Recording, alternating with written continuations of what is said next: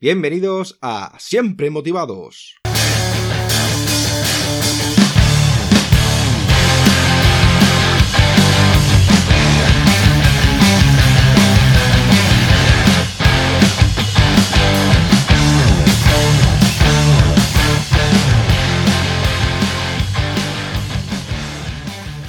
Bienvenidos a Siempre Motivados, soy David Peña y hoy tenemos de invitado a Sergio Espinar. Sergio es licenciado en farmacia, graduado en dietética y nutrición. También es formador de entrenadores personales y dietista nutricionista y ha trabajado como asesor nutricional con diversos atletas de élite. Sergio tenía claro que se quería dedicar a la rama sanitaria para ayudar a los demás y vivir de su verdadera pasión, que es la nutrición deportiva. En la actualidad tiene varios servicios de asesoría en nutrición y deporte a través de su página web y también divulga sus conocimientos en las redes sociales y conferencias. Y sin más dilación vamos a presentar al invitado de hoy. Hola Sergio, ¿qué tal estás?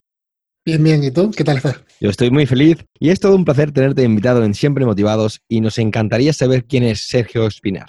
De forma muy resumida, eh, mi nombre es Sergio Espinar, soy licenciado en farmacia y también dietista nutricionista, me dedico sobre todo al tema de la nutrición deportiva y desde hace aproximadamente cerca de 11 años vengo trabajando con todo el tema de, nutrición, tanto a la hora de mejorar la composición corporal como a la hora de mejorar el rendimiento.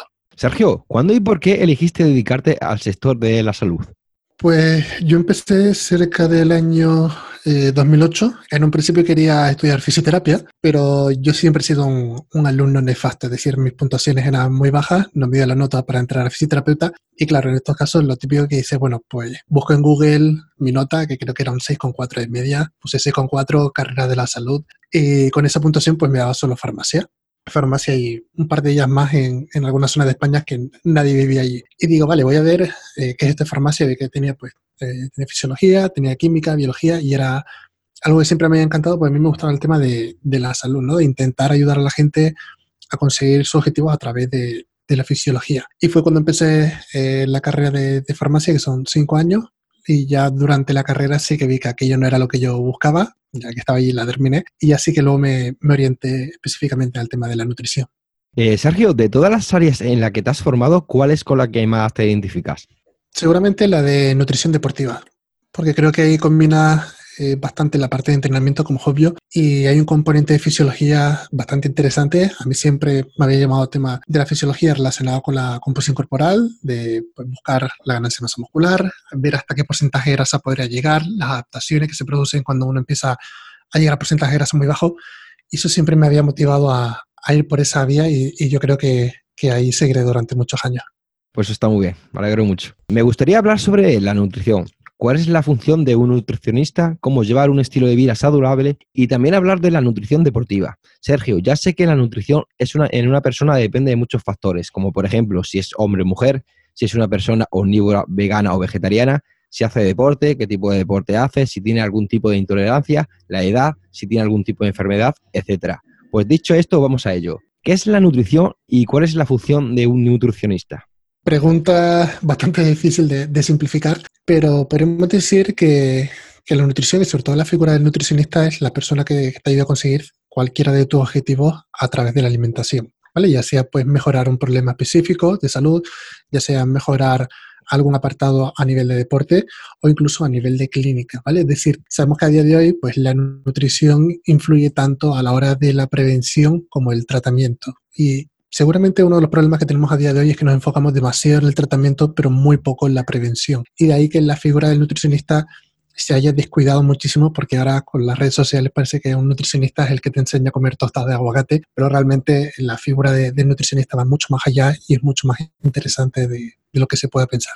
Sí, la verdad que sí, el tema de las redes sociales hoy en día está haciendo mucho daño. Luego más adelante profundizaremos más en ello. Pues Sergio, eh, ¿qué, cómo y cuántas veces debemos comer para tener más energía en el día a día? Bien, yo creo que es más interesante el qué comer, ¿vale? Más que el cómo y el cuántas veces debemos consumir las calorías. Sobre todo porque el principal factor que va a marcar el que tengamos más o menos energía es el total de calorías que consumimos. ¿Qué quiere decir? Pues que nosotros podemos tener una dieta con alimentos de muy buena calidad que si consumimos muy pocas calorías, pues el tema de la energía nos va a pasar factura. Entonces, lo primero que tenemos que hacer es enfocarnos en cuánto estamos comiendo, y luego en qué estamos comiendo y ya por último en el cuánto estamos comiendo. Sabemos a día de hoy que hay multitud de estudios que nos dicen que el número de comidas realmente no es algo relevante, que es algo más eh, personal, por así decirlo. Es decir, si te encuentras cómodo haciendo tres comidas, pues haz tres comidas. Si te encuentras haciendo dos comidas, dos comidas. Si te encuentras más cómodo haciendo seis comidas, haz seis comidas. Sí que lo veremos más adelante de que el contexto va a marcar un poco la pauta. Es decir, si necesitas consumir 7.000 calorías, pues a lo mejor hacerlo en dos comidas no es muy interesante. Pero a grosso modo podríamos decir de que si tú cubres tus calorías y tus macronutrientes, proteínas, carbohidratos y grasas, realmente ahí tienes el 80% hecho de todo el trabajo que necesitas. Sí, como hemos dicho antes en, el principio, esto depende también del estilo de vida de la persona, ¿no? El tipo de si hace deporte, si lleva una vida sedentaria y todas esas cosas. Esos factores influyen mucho en el día a día. Y Sergio, para perder peso, ¿qué tipo de deporte recomiendas y qué alimentos debe llevar una dieta enfocada a la pérdida de grasa? A la hora de, perder grasa, nos interesa justamente un entrenamiento más enfocado a la alta intensidad o el entrenamiento de pesa. Porque sabemos que es el principal entrenamiento que va a ayudar a mantener la masa muscular o que da más estímulo a nivel del tejido muscular. A día de hoy sabemos pues, que realmente el tejido muscular es como si fuera un, tejido endocrino que libera eh, sustancias que impactan sobre otros tejidos de nuestro organismo y por lo tanto la gente se centra mucho en cuál es el ejercicio que más quema calorías o cómo puedo quemar más calorías en muy poco tiempo y se olvida totalmente de la calidad de ese entrenamiento. Ahora, yo soy consciente de que cada uno es de su padre y su madre y hay gente que a lo mejor el entrenamiento de pesa pues no le gusta y por lo tanto siempre se dice de que lo principal que tenemos que mirar es crear adherencia a la persona. Es decir, por ejemplo, si alguien me llegase y me dijera que no le gusta el entrenamiento de pesas, pero que le encanta pues, correr 40 minutos al día, pues yo voy a preferir que haga 40 minutos al día y no que empiece a entrenar pesas y lo deje los dos días porque la aburre. Es decir, al fin y al cabo la adherencia, igual que en la nutrición, marca gran parte del éxito. Sí, totalmente de acuerdo, Sergio. Yo la, verdad es que la gente está muy confundida. Yo mm, soy, vamos, yo practico las dos cosas, ¿no? Entrenamiento de pesas y, sobre todo corro. A mí me gusta mucho el running, ¿no? Pero es muy importante para seguir eh, eh, evolucionando, ¿no? Y mejorar el rendimiento de, el deportivo en el tema de correr, hacer entrenamientos de, pesas, ¿no? entrenamientos de fuerza para fortalecer esos músculos, ¿no? Y la gente se piensa desde el punto de vista, ¿no? Yo como entrenador personal y deportista que soy, ¿no? Y llevo practicando deporte desde hace más de 15 años, la gente se piensa que la pérdida de grasa es no comer, comer muy poco y, hacer eh, ejercicios cardiovasculares. Cuando yo siempre he dicho mm. que lo, primordial es, eh, primero, estimular esos músculos no hace falta hacer entrenamiento de pesas, sino con tu mismo cuerpo. Hoy en día hay muchas rutinas en YouTube, ¿no? De hacer pues, temas de sentadillas con tu cuerpo corporal, ¿no? Eh, flexiones y todo tipo de estos ejercicios, ¿no? Pero la gente no, la gente empieza a correr sin tener eh, fortalecidos sus músculos y luego viene lo que viene, ¿no? El, las lesiones, eh, luego la gente, pues es como todo, ¿no? Empieza muy rápido, lo quiere eh, todo a corto plazo, y la gente se cansa, no tiene una rutina, eh, entonces es muy difícil, ¿no? Entonces ahí estoy contigo, la verdad es que está muy bien explicado. Yo animo a las personas que no se, bueno, que no vean tanta información por internet y que si no tienen ni idea de estas cosas, pues que vayan a profesionales, no que contraten asesorías, ya sean online o sino que vayan a un gimnasio y se informen con un buen entrenador personal que lo orienten, ¿no? Antes de meterte muchas veces en YouTube, porque no, no. Puedes tener la suerte de eh, encontrar a la persona y que sepa enfocar y que sepa que lo que está diciendo es verdad y te va a venir bien. Y esto es como todo también, ¿no? Eh, cada persona es un mundo y eh, cada persona tiene, es diferente. Entonces, yo si te entreno a ti, tiene que ser un entrenamiento individualizado a ti mismo, ¿no? Yo pongo mi caso, ¿no? Por ejemplo, yo, eh, bueno, hace tres, tres años y medio me operé de una hernia discal en la L5S1, ¿no? Entonces ahí cambió totalmente mi rutina. Yo tuve que empezar de nuevo otra vez. Claro, porque claro, eh, ya tuve que fortalecer más la zona, lo que es la zona lumbar, la zona del core, ¿no? Muchas veces eh, en ese momento me ponía una cámara, me grababa a mí mismo, ¿no? Para ver que los ejercicios, vamos, siempre lo he hecho, ¿no? Porque yo entreno en casa ya tengo un gimnasio en casa, y grabarse, eh, hacer y luego verlo para ver que las posturas que sean correctas y si ves que tienes alguna eh, postura incorrecta, pues ya sabes, el vídeo lo has visto y ya sabes que tienes que corregir esa postura. Y por eso mismo, que mismamente el tema de la, antes de hacer ejercicios cardiovasculares, ¿no? Eh, ya en tema de correr es mejor hacer entrenamiento de, de, pesas, ¿no? Para el tema de fortalecer los músculos, evitar lesiones, hacer un buen calentamiento y sobre todo un buen estiramiento. Bueno, pues nada, vamos a enfocarnos más en ti. Es que me encanta el deporte y estas cosas, pues me fascinan. Sergio, ¿qué nos puedes decir de la dieta flexible? La dieta flexible seguramente sea una estrategia a nivel nutricional que van enfocadas para aquellas personas que, que buscan o bien mejorar su salud o bien mejorar su composición corporal. ¿vale? La dieta flexible lo que viene a decir es que eh, lo importante al final, al fin y al cabo es lo que tú haces eh, durante todos los días, cada uno de los días. ¿Qué viene a decir esto? Pues que si tú, por ejemplo, en un momento puntual, pues te saltas el plan o la dieta, como quieras verlo, y consumes algún ultraprocesado o a lo mejor pues, que no vayas a entrenar, eso realmente el impacto que tiene en un rango de tiempo a largo plazo es mínimo. ¿Vale? Es decir, lo que observamos a día de hoy es que los enfoques a nivel nutricional, cuando se buscan perder grasa corporal, como bien decía, son enfoques muy rígidos, pues eh, dietas muy restrictivas en cuanto a calorías, con menos de 10 alimentos, seguramente eh, pollo, brócoli, algo de merluza, muy poquito de fruta, casi nada de grasa. Y quieras o no, hay gente que sí, que tiene una mentalidad espartana, como quieran decirlo, que es capaz de aguantar eso pues, durante meses, pero no es necesario, que yo creo que ese es el punto importante que la gente debe entender. No es necesario ir a esos extremos para tener un buen porcentaje de grasa o tener buena salud, ¿vale? Ahora, tanto que está con el tema del real fooding o de la comida real, la gente se ha obsesionado mucho y parece que si en un momento puntual pues tú quieres consumir algún ultraprocesado o quieres tomarte una cerveza, como que parece que ya se ha tirado toda la basura. Y justamente lo que nos viene a decir la dieta flexible es esto, que realmente si tú haces las cosas bien, un día puntual no pasa factura a nadie. ¿Vale? El problema es que la gente cree que está haciendo las cosas bien cuando realmente las convierte mal. Sí, mucha gente se piensa pues que las calorías no importan, de que si tú comes comida real ya es suficiente, que caminar 15 minutos al día ya es suficiente.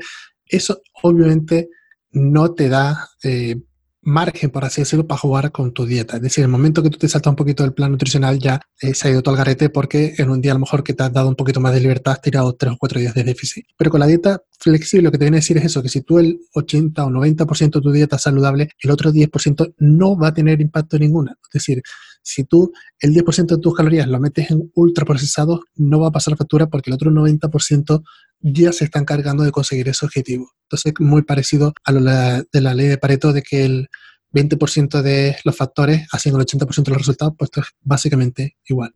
Sí, totalmente de acuerdo contigo, Sergio. ¿Qué es el ayuno intermitente y qué beneficios tiene? Bien, el ayuno intermitente, eh, al igual que la dieta flexible, es otro, podemos decir, otra estrategia o protocolo para alimentarse.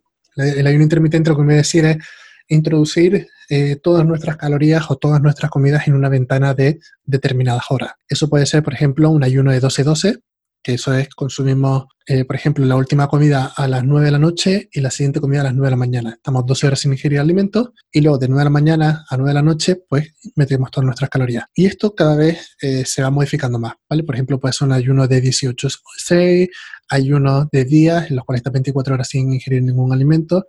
Y los beneficios que tiene es que ayuda a controlar mucho la, ingesta de calorías. Es decir, se ha observado en algunos estudios que cuando tú haces ayuno intermitente, eh, la persona tener que meter todas esas calorías en una ventana pues, de 6, 8 o 10 horas, lo que hace es que cuando tú consumas una comida, como la siguiente la vas a tener dentro de 4 horas, no vas a tener mucha hambre, vas a estar saciado y de forma inconsciente vas a reducir tu aporte de calorías, vas a crear el déficit calórico y pierdes peso. Eso es uno de los beneficios más claros que tiene el ayuno intermitente a día de hoy. Y Sergio, ¿es bueno hacer deporte en ayunas y es recomendable para todo tipo de personas?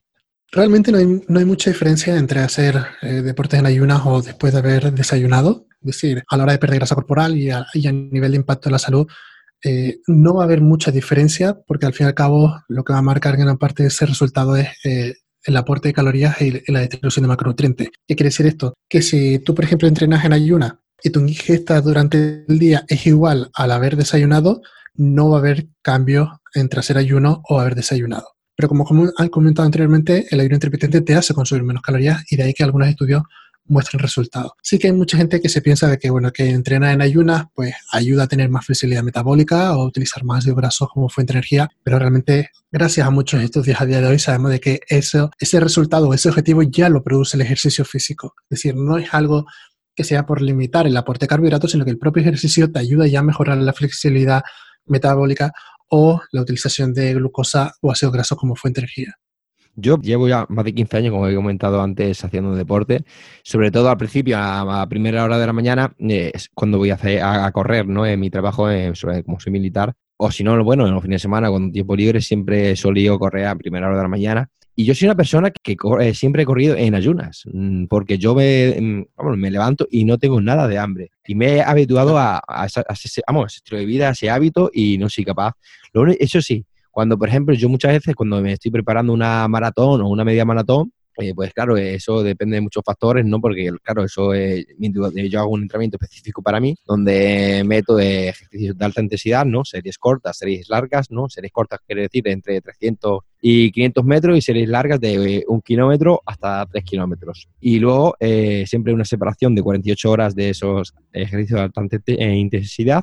Y luego, por ejemplo, el fin de semana o el sábado o el domingo hago la carrera larga eh, eso que se supone, por ejemplo, si quiero prepararme para maratón, por ejemplo, pues eh, hacer entre 21 kilómetros hasta 30, ¿no? Como mucho, que esos, eh, los 30 kilómetros se suele hacer siempre dos semanas antes de, lo que es el día de la maratón. Pero yo, por ejemplo, para ir lo que estaba diciendo al principio, yo, por ejemplo, cuando voy a hacer ese tipo de ejercicio, ¿no? que voy a estar corriendo sobre todo una hora y media o dos horas, ¿no? Me obligo, me levanto dos horas antes, lo que hago es me hago un bol de arroz de hidratos, un poco de atún y luego me hago un sándwich de nocilla, ¿no? Para tener grasa y tener ese aporte extra de energía para que me, para no tema luego el tema de la suplementación, que eso me viene muy bien a la larga, ¿no? Para el tema de, pues, mm, tener mejor constancia en la carrera y estar mejor con más energía y una carrera normal, ¿no? Pero ahí sí, aún me, me obligo y hago ese tipo de comida. Sí, sí, es que no, yo siempre comento eso, de que realmente el contexto es el que marca la pauta nutricional. Es decir, yo, por ejemplo, eh, hace ocho años eh, yo entrenaba en ayunas y disfrutaba entrenando en ayunas, no me encontraba mal, y era justamente por eso, porque yo me despertaba y mi rutina era tomarme un café, ponerme a trabajar y cuando fuese la hora del mediodía irme a entrenar y la primera comida la hacía pues a las una dos de la tarde. Y no había ningún problema. Ahora pues sí que es cierto que soy más de desayunar,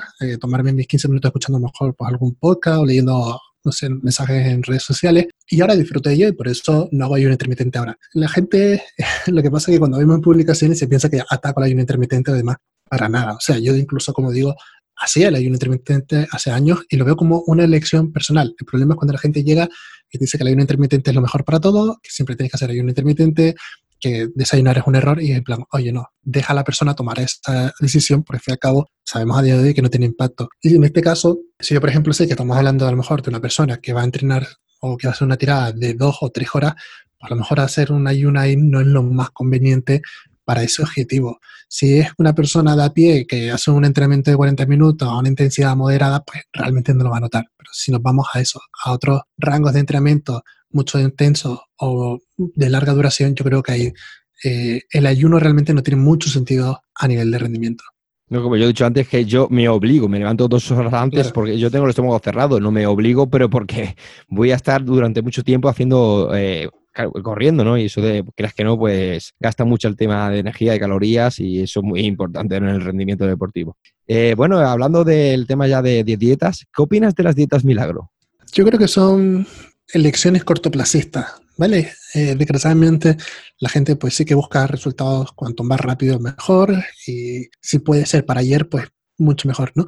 Y ese es el problema que tenemos a día de hoy, de que la gente se crea unas falsas expectativas con lo que son el tema de perder X eh, kilos de peso, por ejemplo, porque constantemente nos dicen, oye, pues se pierde 5 kilos en una semana con esta dieta o no sé qué, pero realmente no saben ni qué están perdiendo, si están perdiendo masa muscular o glucógeno o agua o grasa. Luego muchos pues tienen efectos rebote porque no hay una educación nutricional por lo tanto yo creo que son dietas, eso, que son cortoplacistas para gente que busca resultados muy rápidos, pero que luego no, no miran más allá de, de lo que pueda producir y acaban teniendo un efecto rebote.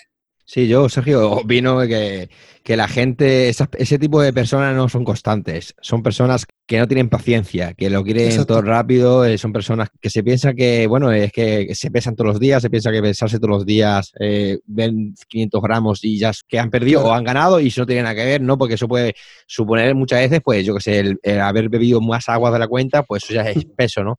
Yo lo que recomiendo, lo que siempre he hecho, siempre eh, los domingos por la mañana, pesarme y anotarlo, ¿no? Yo antes lo hacía mucho, sobre todo a la hora de, como hacía entrenamiento de pesas, sobre todo cuando hacía hipertrofia, ¿no? Para ganar masa muscular. Ya no lo hago tanto porque yo lo que hago ya, en vez de hacer, como ganar más sea muscular, lo que quiero es ganar fuerza. Entonces, eh, mi, entrenamiento de pesas son más con más intensidad, son más, más rápidos pero con más velocidad, ¿no? No como el tema de hipertrofia, no que lo que gana, lo que, buscas es más volumen ¿no? de trabajo, ¿no? Y para ganar más ese músculo, ¿no? Pero por eso digo que, que la gente se ve que no ve resultados en, en, una semana y la gente pues deja ese hábito, la gente empieza a comer otra vez de nuevo y, y no, eso no es así, eso la gente, por eso mismo muchas veces el tema, como hemos dicho, de las redes sociales, que hablaremos más, más adelante, ¿no?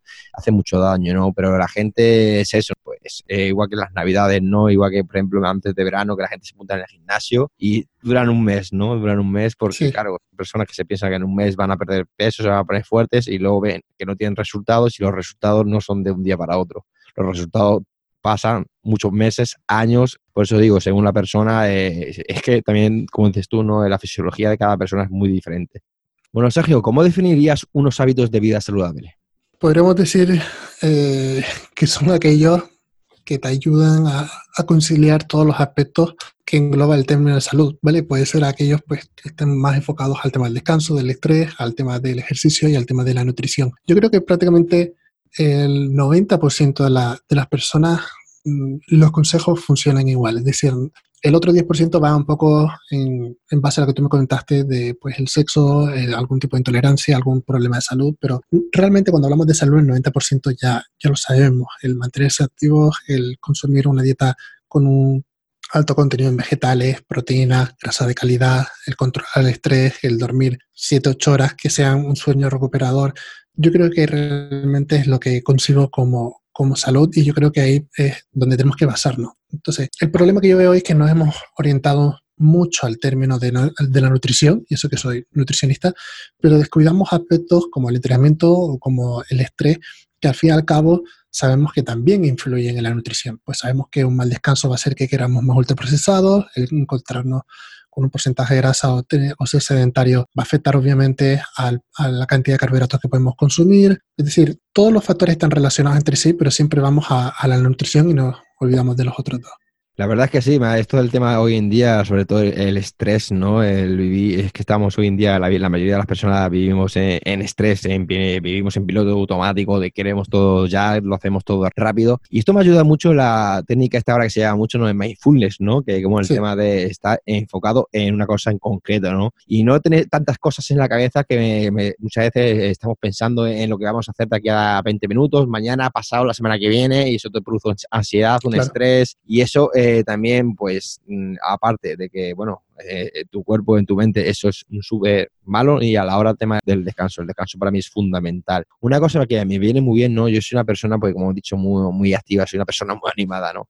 Me ha venido muy bien el tema de la melatonina, tomar melatonina, eh, porque yo soy una persona que no soy de dormir mucho, soy, siempre he dormido unas 6 o 7 horas, pero me despertaba mucho a lo largo de ese periodo de 6 o 7 horas. Y bueno, empecé tomando la melatonina, eh, y la verdad es que me ha venido perfecto porque duermo 6-7 horas, pero en 7 horas a lo mejor me he despertado solo una vez. Quiere decir que eso ha sido un sueño profundo y se nota mucho cuando te levantas, y cuando duermes bien y he descansado bastante, muy bien, bien. Porque la melatonina la verdad es que me ha venido muy bien. Yo se lo comento a, varios de, mis clientes de que una cosa es el número de horas que duermes y otra es la calidad de ese sueño. Es decir, hay gente que te puede dormir 7 horas, 8 horas, pero no es un sueño recuperador, justamente por eso, porque a lo mejor cada 3, 4 horas se puede estar despertando o no tiene un sueño profundo. Y otra gente que con 6, 7 horas pues tiene un sueño de calidad, ¿no? Sí sabemos de que, bueno, que es un poco mito la persona que te dice, no, no, yo con 4 horas de sueño voy espectacular y tal. Pues no, realmente no. Eh, una cosa es la, percepción que puede tener otro y otra cosa es a nivel de salud. Y sabemos que a nivel de salud hay un deterioro significativo con el tema de un mal descanso.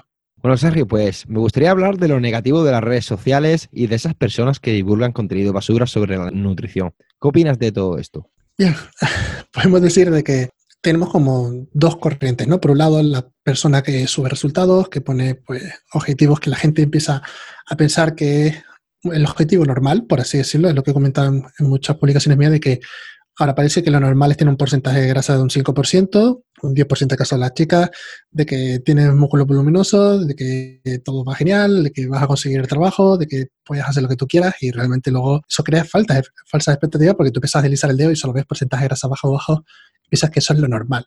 ¿no? Hay gente con 200 kilos en pre-banca y que eso es lo normal. Y realmente eso en la realidad puede ser pues, un porcentaje de grasa inferior a un 5% de la gente Pero al someternos a eso a nivel visual, cinco o seis horas al día, creamos unas expectativas que luego no se van a cumplir. Porque te dicen, ah, pues mira, eh, con cuatro días de entrenamiento y, esta dieta he conseguido este porcentaje de grasa. Sí, pero no te han dicho de que lleva 12 años haciendo eso para tener ese físico o que en muchos casos pues hay consumo de anabolizantes. Y eso la, gente lo percibe como algo de, ah, vale, pues esto es muy fácil, cuatro días de entrenamiento, esta dieta, pues ya está, en tres semanas o en tres meses veo resultados. Y realmente no es así. Necesitamos mucho más tiempo y eso es otro de los problemas que, que, vemos a día de hoy, de que la gente tiene una expectativa muy lejos de lo que puede parecer a día de hoy. Se piensa de que una pérdida de peso normal, pues un kilo de grasa a la semana y, eso a lo mejor pues son dos o tres semanas como mínimo. Así que ese es el principal problema que, que nos encontramos a consulta a día de hoy. Sí, el tema de compararse con las personas no es una cosa pues que hoy en día está haciendo mucho daño en las redes sociales. Y como dices tú, el tema de la grasa corporal, yo suelo estar, solo, vamos, nunca lo he hecho, ¿no? Pero suelo estar, pues, yo que sé, en un 14, un 13, un 14%, ¿no? Eh, soy una persona que me cuido bastante como comida real, una de alimentación pues de lo que es carne, ¿no? Eh, pescado, eh, lo que es tema de verduras, hortalizas. Pero yo, por ejemplo, eh, eh, veo que tener el bajo, el, lo que es el porcentaje de grasa corporal bajo, eh, muchas veces el 5 o 6%, 6% para mí es, está el cuerpo en estado de supervivencia, ¿no? Es muy, claro. yo creo que para el tema del culturismo, el tema de gente que, que compite, pues sí, lo veo normal porque va, va, a estar un periodo de tiempo muy corto, ¿no? Yo, por ejemplo, yo por ejemplo, pongo en el, en el, ejemplo de mi hermano. Mi hermano es corredor de montaña de, de larga distancia. Mi hermano corre carreras de 130 a 140 kilómetros. Entonces mi hermano tiene pues un 7% de grasa corporal. ¿Pero por qué? Porque mi hermano está que hace, que hace carreras de 120 kilómetros, 130 kilómetros. Entonces, claro, eso gasta muchas calorías. En, entonces, una persona que corre 130 kilómetros, imagínate las calorías que puede gastar y eso no lo puedes consumir en un día ni en dos, ¿no? Entonces, claro, eso depende también de la persona y qué es el objetivo de esa persona. Bueno, pues eh, Sergio, me gustaría hablar de la nutrición del deportista y cómo debe de alimentarse según sus objetivos. Pero antes de eso, me gustaría que nos dijeras qué es la nutrición deportiva. Eh, la nutrición deportiva, como, su nombre indica, va eh, enfocada pues, a, o bien a, la mejora de, del rendimiento en diferentes disciplinas o bien a un, un, objetivo específico, como puede ser mejorar la composición corporal para mejorar en el futuro el rendimiento. Podemos decir que, que la base, por así decirlo, de la nutrición va, eh, uno, al tema de la recuperación principalmente, porque al fin y al cabo sabemos que, que la nutrición es importante, pero que el, el, estímulo del entrenamiento es lo que va a marcar la diferencia. Es decir, el, la nutrición lo que te va a hacer es que aceleres ese proceso de recuperación y que tú puedas estar disponible de nuevo para volver a hacer esa sesión de entrenamiento a una intensidad correcta. Pero no va a ser ¿vale? Que mágicamente mejore tu rendimiento de la noche a la mañana. Sí que es cierto que gente que viene con una dieta muy pobre, obviamente al mejorar ese apartado sí que notan la mejoría en la, primera semana, pero porque no disponen de energía suficiente para hacer eh, ese entrenamiento. Es decir, la recuperación que debería darse, por ejemplo, en un periodo de 24 o 48 horas, se alarga mucho más porque tiene una fatiga acumulada bastante importante. Pero en cuanto corriges eso, el margen de mejora a corto plazo no es significativo. Tienes que mirar mucho más a largo plazo, algo que no se ve, por ejemplo, en entrenamiento, que en mi opinión es mucho más agradecido en ese sentido. Bueno, Sergio, pues hablando ya de nutrición deportiva, quiero poner dos casos de deportistas. El deportista que entrena pesas, que su objetivo es la hipertrofia muscular, y el deportista que es corredor, que su objetivo es correr una maratón, 42 kilómetros. Primer caso, deportista que entrena pesas y su objetivo es la hipertrofia muscular. ¿Cuántas comidas debe hacer en el día? ¿Qué alimentos debe llevar esas comidas? ¿Qué nutrientes son más importantes para mayor ganancia de masa muscular? ¿Y qué debe tomar antes, durante y después del entrenamiento? Y si recomiendas algún tipo de suplementación y por qué. Vale, son muchas preguntas, pero de forma muy resumida, el cuántas comidas hacer, eh, lo comentábamos antes, de que no va a marcar la diferencia hacer tres o cinco comidas siempre y cuando tú introduzcas las calorías y macronutrientes que necesitas. ¿vale? Es decir, si tú, por ejemplo, necesitas 3.000 calorías para ganar masa muscular y eres capaz de hacerlo en tres comidas y en esas tres comidas metes la cantidad de proteína, carbohidratos y grasa, ya tienes el trabajo hecho.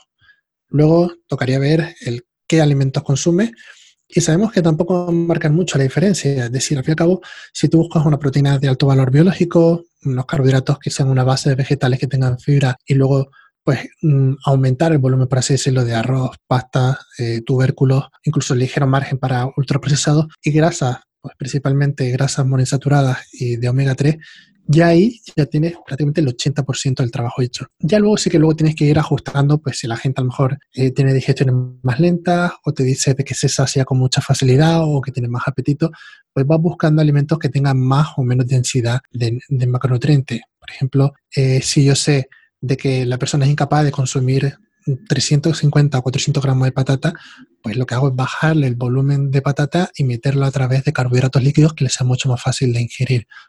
Así que hay mucha estrategia en este sentido. Lo del que meter alrededor del entrenamiento, realmente si solo se entrena una vez al día, no importa, porque las comidas que tú vayas haciendo posteriores al entrenamiento ya te va a hacer que recupere. Es decir, si tú utilizas glucógeno muscular, como solo vas a hacer un entrenamiento al día, cuando tú consumas carbohidratos por el entrenamiento o en la noche o antes de dormir, esos carbohidratos se van a almacenar como glucógeno para al día siguiente ser utilizados de nuevo. El problema es cuando tú tienes a lo mejor eh, dos sesiones de entrenamiento, una por la mañana y otra por la tarde, ahí sí que te interesa maximizar la recuperación de glucógeno, pero el 90% de la gente, por no decir mucho más, solo hacen un entrenamiento al día. ¿Y el tema de la suplementación? Suplementación, sí. Para mí el más interesante seguramente en, en deportes de fuerza sea la creatina pero al fin y al cabo es uno de los principales sustratos utilizados durante el ejercicio. Sabemos que el glucógeno y la creatina son los que se utilizan en mayor medida y al tener más reserva de creatina, pues sí que a lo mejor puedes incrementar el volumen de entrenamiento, que al fin y al cabo sabemos que el volumen de entrenamiento y la intensidad del ejercicio va a marcar gran parte de la hipertrofia muscular. Así que todo aquello que te ayude a aumentar el volumen de entrenamiento va a hacer que tengas más ganancias en cuanto a la masa muscular se refiere. Y por ese caso, yo soy un hay que ser, bueno, un gran partidario de meter creatina tanto a la hora de perder grasa como a la hora de ganar masa muscular.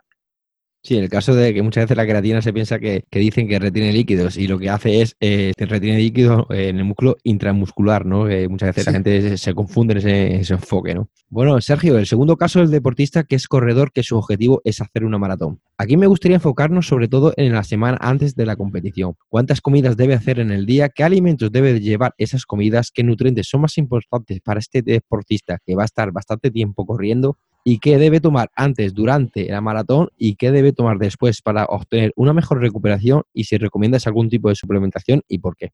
Bien, en este caso, en, los deportes de resistencia, el principal hándicap que nos encontramos es el tema gastrointestinal, porque el requerimiento eh, de carbohidratos es tan alto que estamos hablando de que a lo mejor una prueba que pueda ser 6 o 7 horas, eh, la mayoría de personas se van por las patas abajo. Entonces, entrenar a nivel intestinal es una de las cosas que tenemos que hacer, ver cuál es la tolerancia, cuántos carbohidratos podemos tolerar sin tener problemas de náusea, vómitos o diarrea durante la prueba, pues sabemos por 60 gramos por hora y demás, pero que son valores que son generales. Luego tienes que ajustar caso a caso y por ello tienes que hacer una especie de simulacro, por así decirlo, durante la pretemporada. Ir probando pues cuántos carbohidratos puedes aguantar en un día, cuánto volumen de comida puedes ingerir y eso es lo que va a marcar también el éxito en, la carrera. En la semana previa sí que sabemos que el aporte de carbohidratos pues tiene un gran peso, sobre todo para ir haciendo esa carga de carbohidratos que te reduzca un poco el requerimiento en el mismo día de la prueba. Es decir, si tú sabes que el día de la prueba eh, meterte una gran cantidad de carbohidratos, que en muchos casos son geles o son carbohidratos líquidos, y que te puede dar problemas, pues desde días antes empezás a hacer esa carga, lo cual te quita un poquito de peso en el día de la prueba y solamente te tienes que centrar un poco más en qué vas a consumir durante la prueba. Normalmente pues suelen ser bolos de carbohidratos, algo de BCA, que en mi opinión tampoco tiene mucha relevancia, pero sí que principalmente carbohidratos yo creo que es el macronutriente más interesante en este caso. Yo en este caso, eh, por ejemplo, yo cuando he hecho por ejemplo, pongo el caso de cuando hago este tipo de carreras, en la media maratón o maratones, lo que hago, me enfoco el tres días antes, como por la, por la mediodía como arroz y por la noche pasta. Cero pasta, es durante tres días. Y luego el día de la competición me levanto tres horas antes y como he dicho, me hago un bol de, arroz, de hidratos de carbono con un, poco de atún y un, digamos, lo que es un sándwich de nocilla, esas grasas, ¿no? Y que se aporte. Y el tema de los geles, eh, la verdad es que hay que probarlos antes porque me ha pasado a mí muchas veces, según la marca, luego a lo largo de la carrera he tenido que escaparme, meterme detrás de un árbol y, evacuar, ¿no? Y esas cosas hay que, pues que muchas veces, claro, eh, ese tipo de suplementación eh, durante la carrera es muy importante porque te das aporte de energía, ¿no? Y hay que probar esos geles porque puede ser que, eh, bueno, el tema eh, intestinal, el tema de fisiología que te siente mal y luego de por eso lo que te haga, pues sí, hacer, hacer cosas, ¿no? Como evacuar, ¿no? O vómitos, náuseas y cosas de esas, ¿no? Y bueno, ya hablando más de tu trabajo profesional, Sergio, ¿cuáles son los problemas más frecuentes de las personas que se ponen en contacto contigo? Normalmente suele ser gente o bien que viene de, efectos rebotes por hacer otra dieta o bien gente que se ha estancado en, en un punto necesita darle otra vuelta más eh, a su caso. Sí que te digo de que en muchos casos la gente no es consciente de, que falla y en muchos casos el problema suele ser muy sencillo, es decir, se diagnostica entre comillas muy fácil porque en cuanto te dicen de que sí, que comen muy sano y tal, pero no llevan un registro de calorías, no saben cuántas calorías están consumiendo, entrenan a lo mejor una vez a la semana y es pues ejercicios grupales, ahí te das cuenta de que el margen de mejora es significativo y de que la solución es mucho más fácil de lo que parece, ¿no? Hay mucha gente que se espera pues el alimento mágico o el suplemento que le va a cambiar todo y en muchos casos es más sencillo, es decir, cuando tú le mandas el plan dices, ah, pero esto es así y ya está. Entonces, sí, es que tampoco tiene mucho más misterio. Sí, ahora que parece que tienes que meter una dieta cetogénica con un ayuno intermitente y vigilar la microbiota metiendo un suplemento de probióticos, y es en plan, no, no, esto es mucho más sencillo de todo esto y en muchos casos te digo de que viene por un problema que es súper simple, que a lo mejor es uno, porque a lo mejor trabajas ocho horas sentado, dos, que no sabes cuántas calorías estás consumiendo y estás infravalorando cuántas calorías estás metiendo en tu día a día. Tres, suele ser pues, que a lo mejor metes una sesión de entrenamiento de 40 minutos a una intensidad muy por debajo de lo que debería. Y suelen ser, ese caso, el 90% de la gente. Es decir, que sí que puede haber a lo mejor un 5% de la gente que ha cuidado todos esos detalles y aún así no consigue resultados. Y ese ahí es el problema real. Pero en un 90% de los casos te digo de que la gente eh, la solución es muy, pero que muy sencilla. Sí, la alimentación es súper importante para, ya, para la salud y sobre todo si estás haciendo deporte para seguir progresando. Es muy, muy importante. Eh, bueno, pues llega el momento de las recomendaciones, Sergio. ¿Qué recomendaciones o consejos darías para llevar un estilo de vida saludable? El principal de ello es buscar un estilo que tú puedas mantener a largo plazo. Sí, yo durante muchos años, pues digo, va, he dependido del caso. Había momentos en los cuales me, apetecía más carbohidratos, otros que me apetecía más grasa, hacer ayuno intermitente, eh, meter más eh, deporte de fuerza, ahora centrarme un poquito más en circuitos o más cardiovascular. Pero al fin y al cabo eh, es algo que yo busco, no es algo que se me ha implementado con esto es lo mejor y punto. Sí, al fin y al cabo no debemos buscar la perfección, sino algo que podamos mantener a largo plazo. Y lo comentamos antes, ¿no? De si tú disfrutas haciendo X entrenamiento siga haciéndolo, aunque no sea el óptimo de cara a mantener la masa muscular o la dieta X, es decir, si te encuentras más como haciendo una cetogénica, pues sigue haciendo una cetogénica, o si estás más como haciendo ayuno intermitente, haz ayuno intermitente. Y eso es lo que tiene que, que, aprender a valorar la gente, de que lo que uno se puede llevar para su casa es lo que marca la diferencia realmente. Y cuando hablamos de hábitos, pues estamos hablando de cosas a largo plazo. Y si tú no eres capaz de mantener una estrategia tres, seis meses, no puedes esperar que eso vaya a durar toda tu vida. Sí, totalmente de acuerdo. Y sobre todo, como digo yo, ¿no? El tema de los hábitos es, hacer una cosa como planificarse bien, organizarse bien, hacer una cosa que te guste, porque muchas veces yo con lo que digo, ¿no? Que la gente se piensa que hacer deporte es solo correr y hacer pesas. No, no hay muchos tipos de deporte, como es la natación, como es el tenis, como es el baloncesto, como es el fútbol, mm, no sé, muchas cosas. No hay muchos tipos de deporte, el ciclismo, que la gente muchas veces cuando hablas de deporte, la gente se piensa que es correr y pesa. No, hay muchos deportes y puedes empezar a andar a, poco a poco y luego empezar a correr, a mover al gimnasio, y encima empiezas a juntarte con, con, gente que tiene esa mentalidad, ¿no? Ese estilo de vida. Entonces eso te anima, ¿no? Porque muchas veces al principio solo cuesta, ¿no? Pero si te juntas con alguien que te dé esa motivación, porque la parte que ella, esa persona te va a motivar a ti, tú le vas a motivar a esa, persona. Entonces vas a ya llevar mejor ese tipo de, entrenamiento, que al principio no es un entrenamiento, es un, empezando un, hábito, ¿no? A empezar a andar, correr y poco a poco pues, vas mejorando y que te vaya gustando, sobre todo que te guste. No tenerlo como obligación, porque si lo tienes como obligación, al final mm, no lo vas a hacer. Es como dices tú, un hábito eh, cuesta mucho metérselo, eso es el cerebro, entrenar muy bien en el cerebro mentalmente y eso a largo plazo y tenerlo ya cuando tienes como un hábito, eso ya para ti es, para mí, por ejemplo, digo, llevo 15 años y para mí forma parte del día. Y si pues, muchas veces, ¿no? Eh, a mí me ha pasado que, bueno, como estoy eh, operado de una hernia discal, ¿no? Eh, estar preparando para, una maratón, una media maratón y a lo mejor un mes antes, pues por circunstancias, yo tengo una prótesis en la columna, estoy operado ya, pero muchas veces una bajada de montaña, pues ahí pues me ha dado un tirón y ya eso, eso, me ha supuesto ya estar tres semanas sin poder hacer nada y ya no puedo hacer esa carrera, ¿no? Porque eh, tres semanas sin poder hacer nada, empezar otra vez, porque claro, yo, esas tres semanas, son tres semanas que ya llevas un entrenamiento, que lo llevas tres meses entrenando y te queda un mes para la prueba, eh, ya me he fastidiado en, ese, la zona lumbar, ¿no? Y son tres semanas que no podía hacer nada, con dolores, otra vez empezar, no empiezas de nuevo, pero tiene que volver a empezar poco a poco, ¿no? Porque, claro, tienes esas molestias. Entonces ya tienes que decir que esa prueba no la puedes hacer y ya está. Y es como digo, yo todo es ser, tener una mente fuerte y decir, bueno, pues no pasa nada. Otra vez será empezar de nuevo, otra vez, pues, pues, pues hacer la rutina otra vez de nuevo y ya vendrá otra prueba. Y Sergio, ¿qué dos libros nos recomiendas relacionados con la nutrición? Pues seguramente Las pirámides de Rick que es uno de los más famosos a día de hoy, y el de Nutrición Clínica enfocada al deporte de Louis Burke. Son dos, dos libros que para mí son dos eminencias. Pues apuntados queda. ¿Y qué película nos recomiendas? De deporte, seguramente eh, la de Rush, que, eh, que, cuenta la historia, pues la de eh, el pique que tenía Nicky Lauda con James Hunt, y la verdad que está bastante, bastante interesante. Sí, eso de Fórmula 1, ¿no? Sí. Sí, sí, la he visto, la he visto. Y bueno, Sergio, para terminar, háblame qué planes tienes de futuro o si tienes pensado algún proyecto y dónde podemos contactar contigo. Pues a nivel de proyectos, seguramente el, proyecto que voy posponiendo más tiempo que ha sido el tema del libro. Sé que tarde o temprano me tengo que poner con, con ella a escribirlo. Y, sí que me gustaría pues escribir un libro sobre todo enfocado al tema de, la pérdida de grasa o de, nutrición enfocada a la composición corporal y si puedo eh, enfocarme más también al tema de, ser profesor, sacar algunos cursos y, poder montar mi, propia plataforma para, para, crear una certificación en el futuro. Bueno, pues que vaya todo muy bien y si quieres eh, añadir algo más. No, nada más que me pueden seguir eh, sobre todo en Instagram, que es donde más activo soy, que es sergio.espinar, y en YouTube, que es Sergio Espinar. Vale, bueno, no te preocupes, eso pondré todo en la, en la descripción del podcast y en la página web. Y nada, eh, conmigo me podéis eh, poner, en contacto en la página web siempremotivados.com, en Instagram, donde estoy más activo. Eh, bueno, no, estoy muy activo en las redes sociales, la verdad es que las redes sociales es una cosa que no me gustan, ¿no? Pero bueno, hoy en día para estas cosas tenemos que tenerlas. Y bueno, mi, mi usuario es arroba siempre.motivados. Bueno, y antes de esto, antes de despedirme, recordar que en esta vida hay que vivir como un alumno para morir como un maestro. La vida es un camino de aprendizaje constante. Dicho esto, muchas gracias Sergio por estar siempre motivados. Me ha encantado tu forma de pensar y de ver la vida y te deseo lo mejor.